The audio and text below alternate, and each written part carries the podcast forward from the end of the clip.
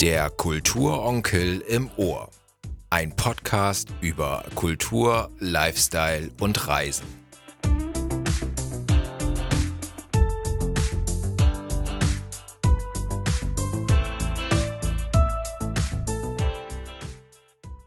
Dithmarschen im Nordwesten Schleswig-Holsteins ist schon ein eigentümliches Fleckchen Erde. Päpste und Kaiser, Könige und Kirchenfürsten, Herzöge, Grafen und sogar ein slawischer Wendenfürst wollten im Laufe der Geschichte Einfluss auf Dithmarschen gewinnen. Wie die Dithmarscher im Dickicht dieser Mächte und ihrer Begehrlichkeiten sich ihren historischen Pfad mit vielen Eigenständigkeiten und Sonderrechten immer wieder aufs Neue bahnten, davon handelt das neue Buch von Klaus Alberts Dithmarscher Freiheit. Den Autor des Buches begrüße ich jetzt hier bei mir am Mikrofon. Das Land Dithmarschen war schon im Mittelalter ein Territorium sehr besonderer Art. In einem über Jahrhunderte dauernden Prozess war es hier gelungen, eine für damalige Zeit ungewöhnliche Autonomie zu entfalten und auch zu behaupten. Herr Alberts, in Ihrem aktuellen Buch Dithmarscher Freiheit beleuchten Sie die Zeitspanne vom frühen 9. Jahrhundert bis zur letzten Fehde. Wie war denn die politische Großwetterlage in dieser Zeit zwischen Karl dem Großen und Kaiser Karl V.? Und welche Herrschaftsgelüste gab es um das Territorium Dithmarschen? Dithmarschen ist äh, von Anbeginn ein Teil des sächsischen Siedlungsgebietes gewesen und hat vor dem Jahre 800 zum sächsischen äh, Stammesgebiet gehört. Es gab keinen sächsischen Staat, aber es gab eine sächsische Kultur, die die sächsischen Völker miteinander verband. Dieses Sachsen hatte nichts mit dem heutigen Sachsen zu tun, sondern eher mit dem heutigen Niedersachsen und ging im Norden bis an die Eider. Staatliche Strukturen gab es überhaupt nicht. Die setzten erst ein, als Karl der Große kurz nach dem Jahre 800 äh, das Gebiet nördlich der Elbe bis hin zur Eider eroberte und in sein Reich integrierte. Äh, von da an war Dithmarschen Mitglied eines staatlichen Verbandes, aber der König und Kaiser Karl der Große war weit und insofern haben die Dithmarscher weiterhin von diesem Zeitpunkt an erst einmal eine gewisse innere Freiheit genossen, die aber eigentlich immer gefährdet war.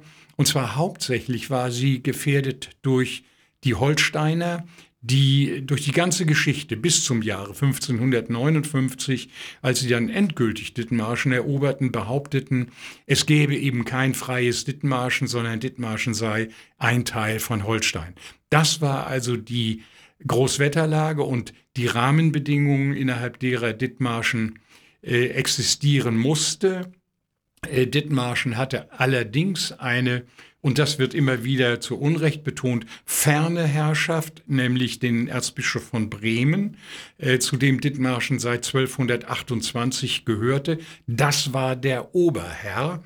Aber kirchliche Herrschaft im Mittelalter war immer wenig drückend. Wenn die kleinen Landschaften ihre Steuern bezahlten, ließ man sie im Übrigen in Ruhe. Das war so der große Rahmen der sogenannten Dithmarscher Freiheit, die in Wirklichkeit eine innere Autonomie war, dafür aber eine umfassende. Warum war denn dieser Landstrich hier so begehrt? Der Landstrich war begehrt, weil einerseits eine intensive Landwirtschaft besonders im Norden betrieben wurde. Es war also ein reiches Bauernland, reiches Getreideland, reiches Land der Viehzucht. Und auf der anderen Seite äh, hatte Dithmarschen eine Schlüsselstellung äh, hinsichtlich der Kontrolle über die Elbmündung und damit über die Lebensader Hamburgs. Wie ging es denn dann weiter? Also was für Herrscher äh, klopfen an die Tür und versuchten hier äh, Einlass zu finden und wie haben die Dithmarscher es geschafft, äh, nicht aufgerieben zu werden zwischen diesen politischen Mächten? Also äh, es sind im Wesentlichen äh, zunächst einmal die Grafen von Stade gewesen, die versucht haben, in Dithmarschen Fuß zu fassen. Es ist auch eine der großen Dithmarscher Legenden, äh, dass die Herrschaft der Grafen von Stade grausam gewesen ist und das Land unter ihnen sehr gelitten hat, bis etwa Mitte des äh, 12. Jahrhunderts. Aber das ist alles nicht nachgewiesen. Nachgewiesen ist nur, dass die Grafen von Stade, äh, die hier reichen Privatbesitz hatten, in Dithmarschen versucht haben, Dithmarschen auch unter ihre Grafenherrschaft zu bringen. Das ist aber nicht gelungen und insofern ist auch die Geschichte von dem totgeschlagenen Grafen Rudolf II. in der Böckelnburg nur eine Legende. Diese Herrschaft in Dithmarschen ist also bis heute nicht nachgewiesen. Die ist sehr stark im 19. Jahrhundert gepflegt worden, besonders von dem Kieler Professor Dahlmann äh, und ist dann auch äh, von Müllenhoff in seine Sammlung aufgenommen worden, aber eben unter Märchen und Legenden in Dithmarschen. Also man hat das gewusst, aber solche Legenden sind, sind eben äh, langlebig und halten sich eigentlich bis in die heutige Zeit. Ja, und dann ist es im Mittelalter äh, Heinrich der Löwe gewesen, äh, der äh, Herrschaft über Dithmarschen behauptet hat, der auch in Dithmarschen eingefallen ist und für einige Jahre in der Tat Oberherr von Dithmarschen gewesen ist, aber der ist Ende des äh, 12. Jahrhunderts entmachtet worden äh, und damit äh, war seine Herrschaft in Dithmarschen zu Ende. Eine kurze Herrschaft, äh, die aber durchaus das Land hat leiden lassen, äh, weil er dieses Land doch erheblich verwüstet hat in seinem äh, Feldzug.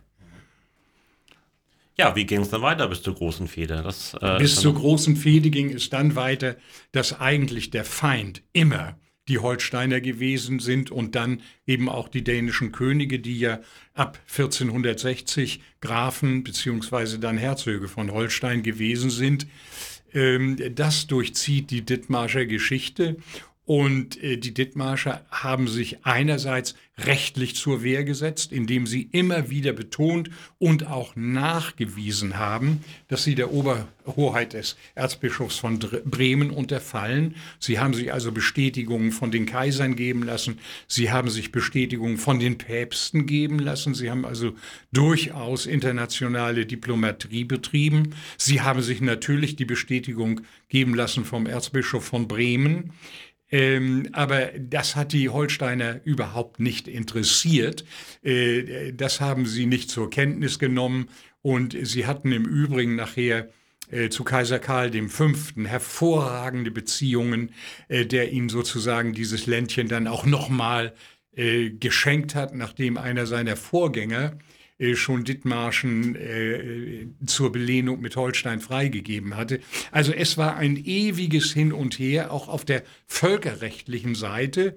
Und gewährt letzten Endes haben sich die Dithmarscher gegen vier Einfälle. Der Holsteiner erfolgreich, das war 1288, das war 1319, 1404 und 1500. Da haben sich also die Holsteiner hier eine blutige Nase geholt sie sind hier mit professionellen Heeren eingefallen, aber sie konnten natürlich mit der Taktik der damaligen Zeit nichts machen gegen den Partisanenkrieg der Dithmarscher. Die haben sich versteckt und sind aus dem Busch hervorgebrochen äh, und damit konnten natürlich auch damals wie heute schon konventionelle Armeen wenig anfangen. Und insofern, und das ist ja auch die bekannte Geschichte von Hemmingstedt 1500, äh, da ist es im Grunde genommen das Wetter gewesen und die Dummheit der Holsteiner und Dänen, dass sie sich auf diesen schmalen Damm äh, zwischen Meldorf und Hemmingstedt eingelassen haben, äh, der zu beiden Seiten eben von Marsch und Flut, äh, Flut überspült war. Und da hatten sie keine Chance. Also es ist nicht die Kriegskunst der Dithmarscher gewesen, sondern im Grunde genommen ihre irreguläre Kriegführung, die dann dazu geführt hat, dass sie eben bis 1559 ihr Land in dieser inneren Autonomie oder Freiheit halten konnten. Aber Sie waren ja auch, Sie haben es schon angedeutet, außenpolitisch, sage ich mal, oder würde man heute sagen, äh, geschickt. Sie waren Partner auch der Hanse, aber äh, sich äh, als Hansestadt hat sich hier ja nicht äh, etablieren können. Warum war das so? Äh, also ähm, die Dithmarscher haben versucht, Mitglied der Hanse zu werden. Das ist auf einem Hansetag auch diskutiert worden und ist gescheitert am Widerspruch der baltischen Hansestädte, äh, die natürlich äh, eine wirtschaftliche Konkurrenz durch dieses prosperierende Dithmarschen, das dann als Hanse-Mitglied von allen Zöllen und so weiter befreit gewesen wäre, das wollte man nicht. Das ist direkt verhindert worden. Wenn also die baltischen Städte zugestimmt hätten, dann wäre Dithmarschen Mitglied der Hanse gewesen. Okay, was fasziniert Sie an dieser Zeit, dass Sie so intensiv in die Recherche eingestiegen sind und eben dieses Buch Dithmarscher Freiheit geschrieben haben? Also zum einen ist es natürlich so, dass mein lieber Freund Bernd Rachut und ich immer auf der Suche nach aktuellen regionalen Themen sind. wir hatten uns, nachdem wir einige Bücher gemacht haben über holstein-dänische Verhältnisse, dann äh, mal dazu entschieden, mal zu gucken, was kann man eigentlich aktuell mal bringen über Dithmarschen. Und da bin ich eben sehr schnell darauf gestoßen, dass der schon von mir zitierte Professor Dahlmann in Kiel äh, zu Beginn oder in den ersten Jahrzehnten des 19. Jahrhunderts in seinen Vorlesungen, die damals nationalistisch gegen Dänemark geprägt waren, immer wieder hervorgehoben hat, äh, was für ein freies Volk, im Grunde in Klammern gegen Dänemark und Holstein, äh, die Dithmarscher gewesen sind. Also der hat die hochstilisiert zu einer Art Asterix und Obelix äh, Gemeinwesen.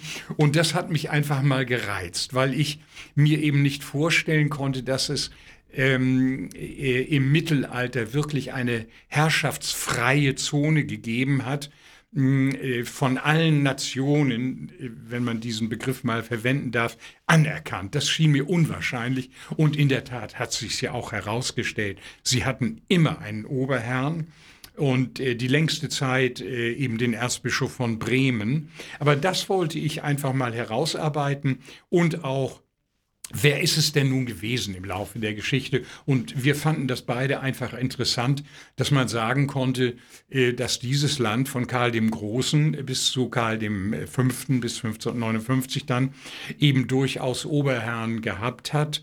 Mm, und das, das wird auch in dem Buch herausgearbeitet, dass die kleinen Dithmarscher hier eben auch mit diesen Herren äh, schriftlich und diplomatisch verkehrt haben. Das war, fanden wir einfach interessant. Wie sind Sie dabei vorgegangen? Es ist ja wahrscheinlich nicht so einfach, äh, Urkunden, Kaiserbriefe und Verordnungen aus dieser Zeit zu bekommen. Es gibt zwei große Sammlungen äh, des Historikers Michelsen und es gibt kirchenhistorische Sammlungen von Urkunden und da habe ich angesetzt. Und von da geht's dann eben weiter über die Sekundärliteratur, die es ja reichlich zu Dithmarschen gibt. Es gibt also äh, fantastische Aufsätze natürlich in der Zeitschrift Dithmarschen. Es gibt sie äh, in der Zeitschrift für schleswig-holsteinische Geschichte. Es gibt die Standardwerke äh, zur äh, Dithmarscher Geschichte. Also ein, ein reicher Fundus. So sind wir da vorgegangen. Aber die Urkundenbücher sind natürlich das Nonplusultra gewesen. Nun haben Sie gerade schon gesagt, Sie waren auf der Suche nach einem aktuellen Thema. Welche Auswirkungen hat denn die Dithmarscher Freiheit bis heute und wodurch wird genau der Stolz der Dithmarscher auf die freie Bauernrepublik heute noch untermauert? Heute wird er eigentlich nur untermauert äh, durch äh, das fortwirkende Selbstbewusstsein einiger geschichtsbewusster Dithmarscher, äh, die sich also sozusagen sekundär immer noch an diese Zeit erinnern und das sozusagen auch als ihr eigenes Selbstbewusstsein pflegen. Ansonsten ist Dithmarschen ein Landkreis in Schleswig-Holstein mit einer besonderen Geschichte wie Landkreise im Übrigen im Lande auch. Aber immer wieder interessant, äh, wie eben äh, sozusagen diese Dithmarscher Legenden fortwirken. Äh, ja, und das hat mich gereizt, eben weil ich auch in Dithmarschen aufgewachsen bin, weil ich in Meldorf zur Schule gegangen bin und das ist immer interessant. Gut, also so frei war Dithmarschen dann doch nicht. Das haben wir gelernt oder lernen wir aus dem Buch. Vielen Dank für das Gespräch. Sehr gerne, vielen Dank. Das Buch Dithmarscher Freiheit, das Land und seine Herrschaft von Karl dem Großen bis zu Kaiser Karl V. von Klaus Alberts ist erschienen im Bojens Buchverlag.